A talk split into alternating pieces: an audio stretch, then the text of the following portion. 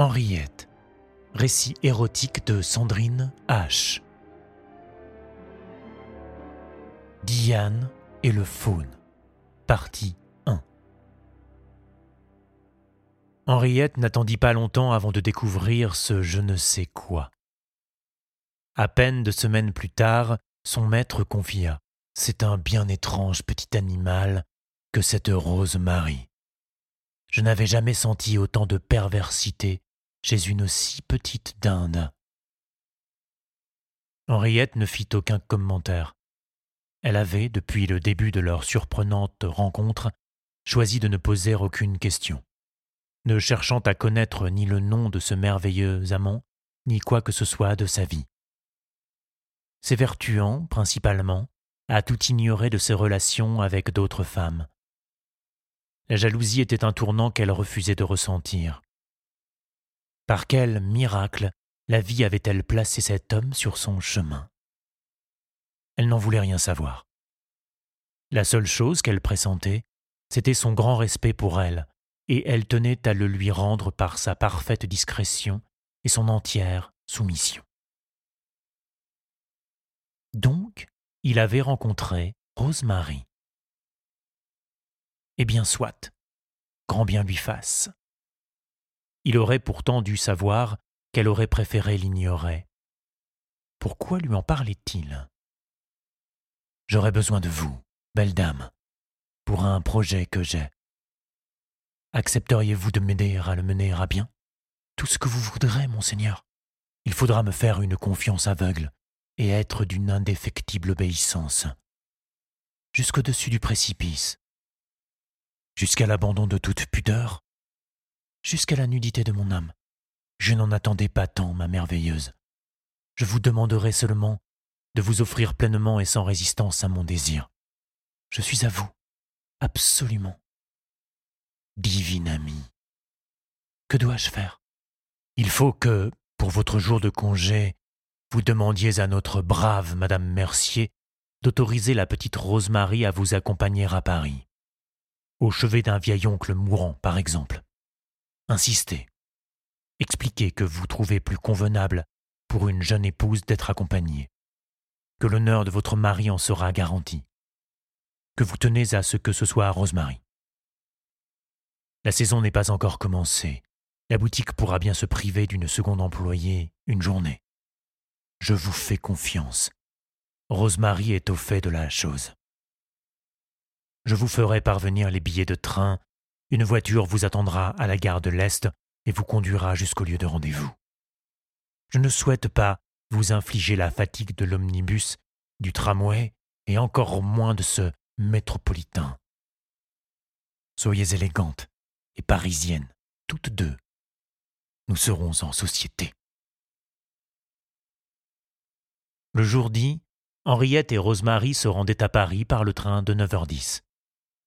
Elles rivalisaient d'élégance, portant de belles robes droites, à la taille haute, l'une rayée, l'autre pas, d'élégants chapeaux à plumes assortis à leur toilette, et de jolis manteaux fourrés au col et aux manches, à la dernière mode de Paris. Rosemary s'amusait de tout, commentait tout, dans un babillage incessant, si sot et si agaçant qu'Henriette se surprit à rêver de la gifler. Cependant, elle se contenta de l'observer. Depuis la scène dans le bureau de leur patronne, et surtout depuis le nouvel intérêt du maître, son regard sur sa jeune collègue s'était fait plus inquisiteur. Sans être vraiment jolie, Rosemary avait une frimousse agréable, malgré de trop petits yeux. Le nez retroussé, les lèvres rouges, les pommettes hautes et étoilées de taches de son, la peau blanche. Elle avait surtout de magnifiques cheveux roux, frisés et lumineux, qu'elle avait bien du mal à faire tenir en chignon, tant ils étaient abondants. Elle avait aussi le corps petit et frétillant, la taille fine, les hanches étroites, la poitrine opulente, qu'elle mettait en valeur par d'élégants corsages échancrés et par de jolis pendentifs frémissants à la naissance des seins. Volubile, le geste trop vif et maladroit, elle pouvait aisément irriter son prochain. Aujourd'hui, Henriette comprenait qu'elle savait surtout l'exciter. Rosemary était bien moins sotte qu'elle ne voulait le faire croire. Rien ne devait l'effrayer vraiment, mais à la moindre sottise, elle feignait une timidité outrancière qui lui donnait l'allure d'une petite bête prise au piège, paralysée et inoffensive entre les griffes de son prédateur. Bien malgré vous, son attitude faisait de vous un prédateur dont elle était la prise. Petite vicieuse, songea Henriette. Un taxi Renault âgé 1 les attendait devant la gare. On les conduisit rue de Rennes. Un majordome en livret les accueillit à la porte d'un bel immeuble du Second Empire.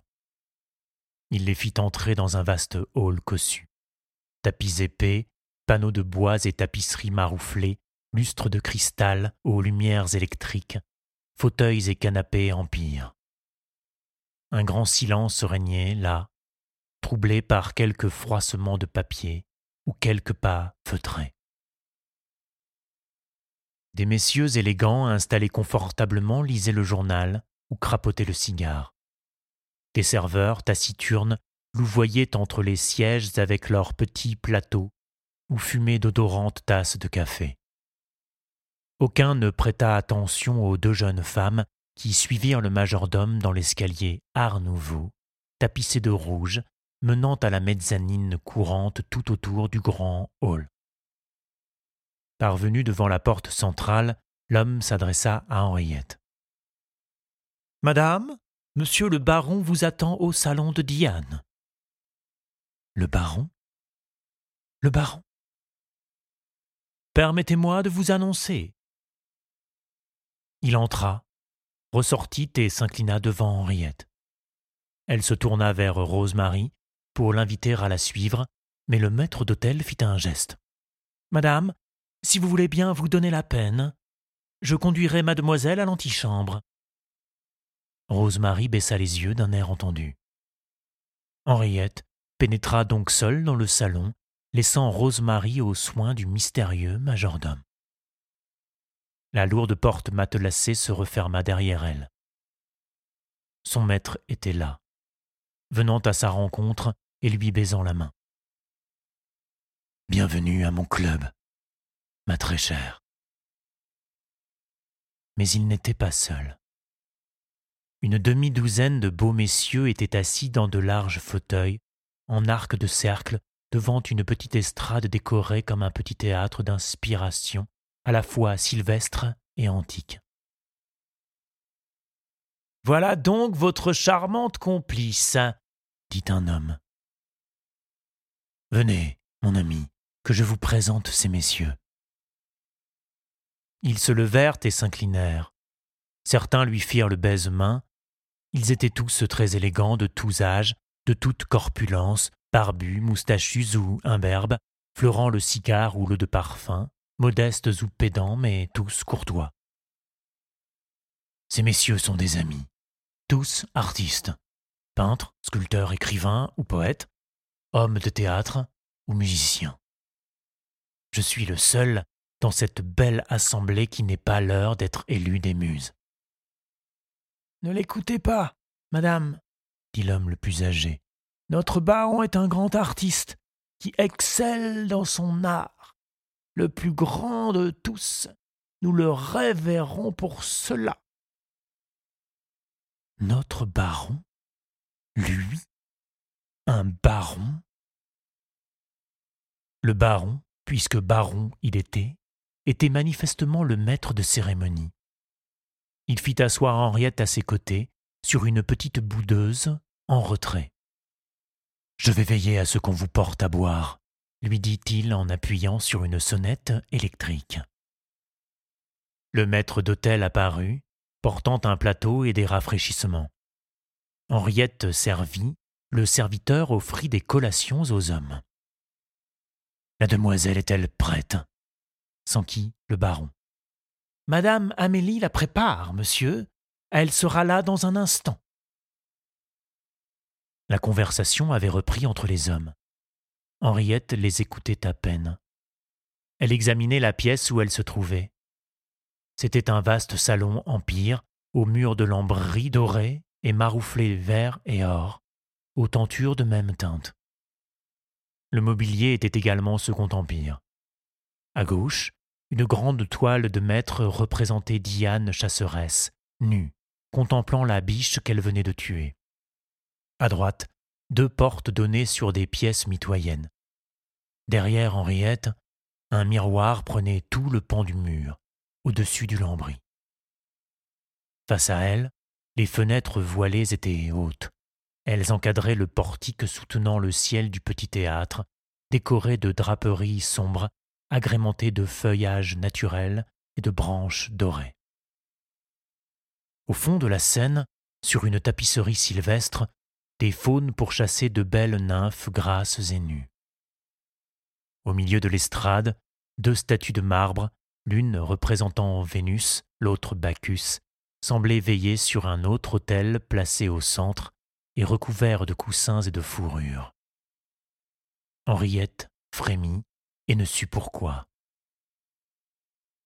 Une porte dérobée sous le portrait de Diane s'ouvrit et une petite silhouette, drapée de pied en cap, s'avança timidement. Les discussions cessèrent. Le baron se leva et alla au-devant de l'intruse qu'il conduisit au centre de la pièce, juste devant les hommes intrigués. Quand il fit tomber le drap, ils retinrent leur souffle. Henriette crispa ses doigts sur le bras central de la boudeuse. Une explosion de cheveux roux jaillit soudain. Puis le drap glissa sur un corps blanc, allumé en son centre par un feu de poils pubien. Rosemary se voila aussitôt le visage de ses deux bras, laissant à ses admirateurs tout loisir de découvrir sa nudité. Elle avait de gros seins ronds et lourds, un ventre plat et de petites fesses moins dodues que celles d'Henriette, comme elle put le remarquer. Le maître de cérémonie souriait en observant les regards de ses amis, satisfait comme un artiste découvrant son œuvre à des connaisseurs. Il alla chercher ce qui ressemblait à une couronne de feuilles de lierre surmontée de deux oreilles pointues. Il en coiffa la tête de Rosemary à qui il fit baisser les bras. Elle garda cependant les yeux fixés au sol. Mes amis, admirez cette jeune vierge. N'est-elle point le plus jolie faune que vous ayez jamais vue? Admirable dit l'un. Oh, piquant dit un autre. Terriblement alléchant. Hum, on en mangerait. Une divine surprise. Mais il lui manque la queue, fit remarquer le sixième homme, le grand barbu. Nous allons y remédier, cher ami. Nous allons y remédier. Henriette, mamie, auriez-vous l'obligeance d'aller ouvrir le coffret qui se trouve sur la console derrière vous et de m'en apporter son contenu? Henriette, trop émue et stupéfaite, mit un certain temps avant d'obtempérer. Elle se leva, se retourna et découvrit le coffret précieux, laqué et orné d'un dragon chinois. Elle l'ouvrit et crut d'abord reconnaître, couché sur son matelas de soie, une petite défense d'éléphant en ivoire peint, sculptée, semblait-il, et arrondie à chaque extrémité. Mais lorsqu'elle s'en saisit, elle constata qu'elle était plus souple et tiède qu'elle ne l'avait imaginé. Ce n'était pas de l'ivoire. La consistance était plutôt celle de la chair, et ce qu'elle avait pris pour des sculptures étaient des motifs en relief moulés avec le corps de l'objet. En y regardant de plus près, Henriette reconnut deux dragons, l'un incarnat, l'autre noir, enlacés, retenus au milieu par leurs deux queues. Leur gueule ouverte à chaque bout semblait tenir un gros fruit qui évoquait un gland. Henriette eut chaud soudain. Elle sentit son dos et sa nuque se couvrir de sueur. Elle prit l'objet à deux mains et constata alors que la partie qu'elle tenait dans sa main gauche, celle du dragon noir, était plus volumineuse que celle qu'elle serrait dans sa main droite. Le relief des motifs était également plus prononcé à gauche qu'à droite. Elle songea, totalement troublée, que la partie gauche rappelait le sexe du cocher Edgar, tandis que la partie droite, où s'enroulait le dragon rouge, le sexe de son amant, le baron, ici présent, à qui elle devait remettre cette réplique en public. Elle assura son pas, redressa la tête et, sans scier, lui apporta l'objet singulier. C'est du latex, une résine d'arbre, précisa-t-il. C'est un travail que j'ai commandé à un artiste de Fort Bayard, du territoire de Guangqiuan, en Chine. Il se tourna vers le plus âgé et le plus barbu des messieurs et l'invita. Cher sculpteur, c'est à vous que revient la charge d'ajouter à notre jeune faune la queue qui lui manque. Baron, vous me faites trop d'honneur, répondit l'homme, un éclair concupissant dans les yeux. Je vous confie la queue et le lubrifiant. N'oubliez pas, mon ami, que cette jeune personne est entrée avec son pucelage et qu'elle doit ressortir avec. Faites-moi confiance, baron. Je vous laisse faire. Nous allons vous regarder vrai, ajouta le baron en revenant s'asseoir auprès d'Henriette, à qui il prit doucement la main. Le sculpteur était immense et imposant. Il entreprit de placer Rosemary à genoux sur une chaise, les fesses tournées vers l'assemblée. Ses gestes étaient autoritaires, mais sans brusquerie. Il manipulait le corps de la jeune femme comme il l'aurait sans doute fait avec un de ses personnages d'argile. Les hommes ne bougeaient plus. L'un d'entre eux, pourtant, alluma un cigare, cherchant peut-être à se donner une contenance. Un autre porta un verre à ses lèvres, mais suspendit son geste. Le sculpteur était en train d'enfoncer la partie la plus grosse du double phallus entre les petites fesses blanches de Rosemary, qui geignait et agitait son derrière rebelle. La poigne du sculpteur était ferme, et le phallus pénétrait inexorablement l'anus distendu de la jeune femme qui haletait maintenant comme un marathonien.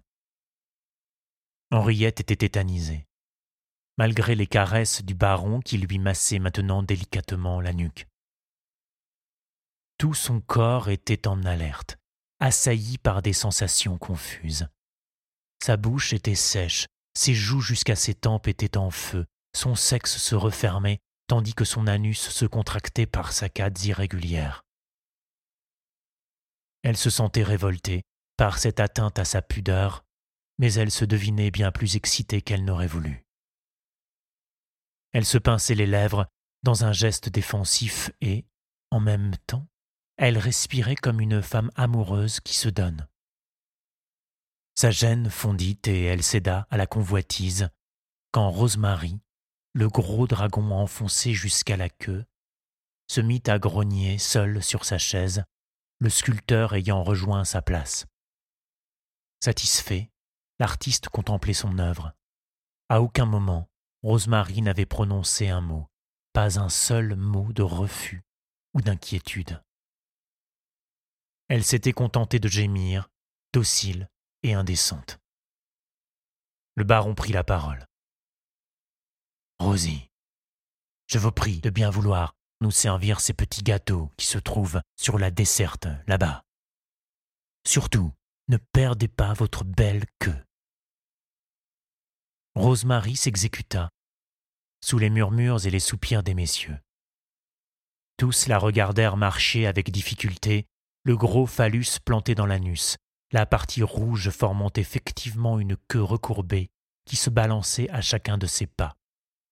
Elle respirait très fort, expirant parfois quelques involontaires ou volontaires, pensa Henriette, qui était de plus en plus fascinée par la sensualité perverse de sa jeune amie. Rosemary servit les gâteaux. Elle en fit tomber, bousculée qu'elle fut par les hommes à qui elle les tendait. Certains se contentaient de lui passer la main entre les jambes en une caresse lente. D'autres plus hardis l'attiraient à eux pour lui embrasser le sexe ou les seins.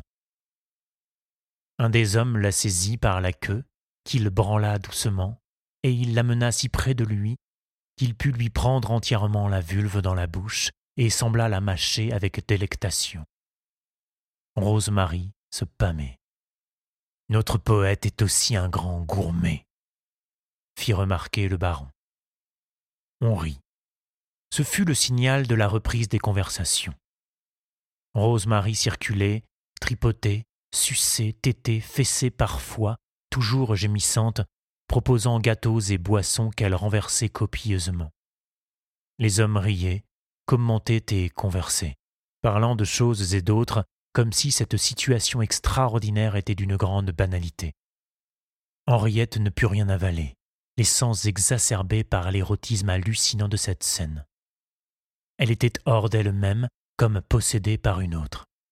C'est à peine si elle sentit les dents de son amant venir mordre la chair de son cou et de ses épaules. Elle devait avoir le visage rouge, les yeux exorbités, les lèvres ouvertes. Elle finit par prendre conscience de la présence du baron et elle répondit à son baiser. Il était en train de déboutonner sa robe. Elle réalisa qu'il était le seul à n'avoir pas touché Rosemary et qu'à aucun moment il n'avait cessé d'être avec elle. Elle lui en fut d'une très grande reconnaissance et quand il chercha à dénuder son buste, elle l'aida. Sans pudeur, elle le laissa malaxer et lécher ses seins, plus sensible que jamais à ses caresses lubriques. Elle fermait les yeux, attentive à tous les bruits et bribes de conversation. Comment va Camille? Inquiétante. Tous les génies sont inquiétants. Je tiens son frère pour un fichu imbécile. Les mystiques sont tous des gens dangereux. Rosie, viens là, mon petit faune, viens me montrer ta queue. Petit cri étouffé de Rosemary. Je suis passé au bateau la voir, cela ne ressemble plus à rien. Bien au contraire, nous entrons dans l'art même. C'est l'art primitif recomposé, le réel réinventé en ses multiples facettes. Oh, je savais que vous ne connaissiez rien à la peinture. Rires et plaintes répétées de Rosemary. Parce qu'un poète tel que vous y connaît quelque chose? Notre disciple du marquis fréquente le bateau Lavoir depuis plus de cinq ans maintenant. El diabolo